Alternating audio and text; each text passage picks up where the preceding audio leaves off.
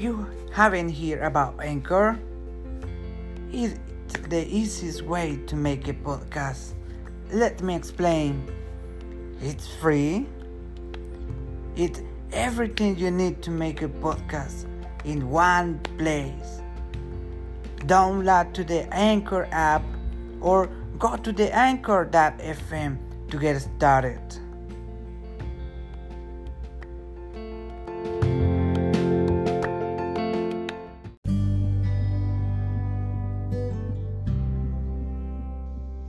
Hola, ¿qué tal amigos? Es un gusto saludarles una vez más en su programa Entre líneas, con la lectura del libro El hombre más rico de Babilonia, hoy en su capítulo 7 titulado Las murallas de Babilonia.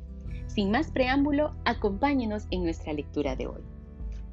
El viejo Banzar, guerrero feroz en otros tiempos, hacía guardia en la pasarela que llevaba a la parte más alta de las murallas de Babilonia. A lo lejos, valerosos soldados defendían la entrada a las murallas. La supervivencia de la gran ciudad y de sus centenares de miles de habitantes dependían de ellos. De más allá de las murallas llegaban el fragor de los ejércitos que combatían, los gritos de los hombres, los cascos de, de miles de caballos, el ensordecedor ruido de los arietes que golpeaban las puertas de bronce. Los lanceros estaban en alerta constante, preparados para impedir la entrada en la ciudad en el caso de que las puertas se dieran. No eran numerosos, los ejércitos principales estaban lejos, hacia el este, acompañando al rey, que dirigía una campaña contra los elamitas. No habían previsto que pudieran ser atacados durante esta ausencia y las fuerzas defensoras eran escasas. Cuando nadie se lo esperaba, del norte los enormes ejércitos asirios llegaron. Las murallas deberían soportar el ataque, si no, sería el fin de Babilonia. Alrededor de Bansar, con expresión espantada, se agrupaban numerosos ciudadanos que se informaban ansiosamente sobre la evolución de los combates. Miraban aterrorizados la hilera de soldados muertos o heridos que eran transportados o que bajaban de la pasarela. Tras haber rodeado la ciudad durante tres días, el asalto estaba llegando al momento crucial. El enemigo había concentrado sus fuerzas en aquella parte de la muralla y en aquella puerta. Las defensas situadas en la parte superior de la muralla mantenían a raya a los adversarios que intentaban escalar las paredes de la muralla mediante plataformas o escaleras, echándoles aceite hirviendo o tirando lanzas a los que conseguían llegar hasta lo más alto. Los enemigos respondían, disponiendo una línea de arqueros que proyectaban una lluvia de flechas contra los babilonios. El viejo Bansar ocupaba un puesto elevado desde, desde entonces y él podía ver muy bien todo lo que ocurría. Se encontraba muy cerca del centro de los combates y era el primero en percibir los ataques frenéticos del enemigo. Un comerciante de edad avanzada se le acercó. Decidme, por favor. No podrán entrar, ¿verdad? suplicó juntando las dos manos. Mis hijos están acompañando a nuestro buen rey y no hay nadie para proteger a mi anciana esposa. Robarán todas nuestras posesiones, tomarán todas nuestras reservas. Nosotros ya somos viejos demasiado para poder servir como esclavo. Nos moriremos de hambre, pereceremos. Decidme que no podrán entrar en la ciudad. Cálmate, buen comerciante, respondió el guardia. Las murallas de Babilonia son fuertes. Vuelve al bazar y di a tu mujer que las murallas os protegerán a vosotros y a vuestros bienes tanto como a los ricos tesoros del rey. Permanece cerca de la muralla para que no te alcance ni una flecha. Una mujer con un bebé en brazos ocupó el lugar del hombre que se retiraba. Sargento. Perdón, sargento. ¿Qué noticias hay del combate? Decidme. La verdad, para que pueda tranquilizar a mi pobre esposo.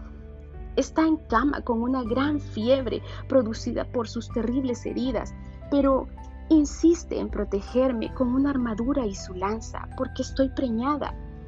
Dice que la venganza del enemigo sería terrible en el caso de que entrara. Tienes buen corazón porque eres madre y lo volverás a hacer. Las murallas de Babilonia te protegerán a ti y a tus hijos. Son muy altas y sólidas.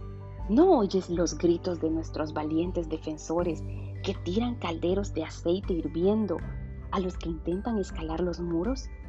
Sí, y también oigo el bramido de los arietes que chocan contra nuestras puertas. Vuelve con tu marido y dile que las puertas resistirán el combate de los arietes. Dile también que les espera una lanza a los que escalan las murallas. Ve con cuidado y date prisa en llegar a los edificios donde estarás más segura. Banzar se apartó para dejar vía libre a los refuerzos armados, cuando pasaban muy cerca de él con su pesada marcha y los escudos de bronce que tintineaban una niña tiró del cinturón a avanzar. Decidme, por favor, soldado, ¿estamos seguros? preguntó. Oigo ruidos terribles. Veo hombres que sangran. Tengo tanto miedo. ¿Qué será de nuestra familia? Mi madre, mi hermanito y el bebé. El viejo militar tuvo que cerrar los ojos y levantar la barbilla mientras alzaba a la niña. No tengas miedo, pequeña, le dijo. Las murallas de Babilonia os protegerán a ti, a tu madre, a tu hermanito y al bebé.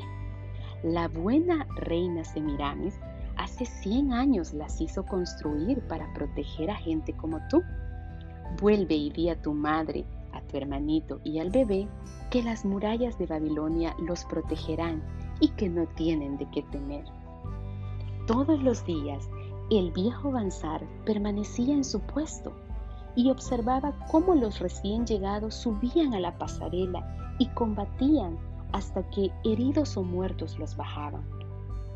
A su alrededor, una muchedumbre de ciudadanos atemorizados y ansiosos querían saber si las murallas aguantarían. Él daba a todos la misma respuesta, con la dignidad del viejo soldado las murallas de Babilonia os protegerán. Durante tres semanas y cinco días continuó el ataque con renovada violencia. Cada día la mandíbula de Banzar se crispaba más y más, pues el paso lleno de sangre de los numerosos heridos se había convertido en un lodazal por el flujo interminable de hombres que subían y bajaban tan valientes. Todos los días los atacantes masacrados se amontonaban en pilas ante las murallas. Todas las noches sus camaradas los transportaban y enterraban. Para la quinta noche de la última semana el clamor disminuyó. Los primeros rayos de sol iluminaron la llanura, cubierta de grandes nubes de polvo que levantaban los ejércitos en retirada. Un inmenso grito se alzó entre los defensores. No había duda sobre lo que quería decir. Fue repetido por las tropas que esperaban detrás de las murallas, por los ciudadanos en las calles. Barrió la ciudad con la violencia de una tempestad. La gente salió precipitadamente de sus hogares. Una muchedumbre delirante llenó las calles. Los sentimientos de miedo reprimidos durante semanas se transformaron en un grito de alegría salvaje. De lo alto de la gran torre de Bel salieron las llamas de la victoria. Una columna de humo azul se alzó en el cielo para llevar bien lejos su mensaje.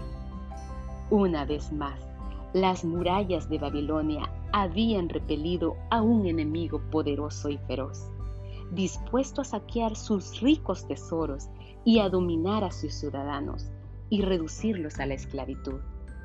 La ciudad de Babilonia sobrevivió varios siglos porque estaban completamente protegida. De otra manera, no habría conseguido esto. Las murallas de Babilonia ilustran bien las necesidades del hombre y su deseo de estar protegido. Este deseo es inherente a la raza humana. Hoy en día es tan fuerte como en la antigüedad, pero nosotros hemos imaginado más amplios y mejores planes para alcanzar este fin.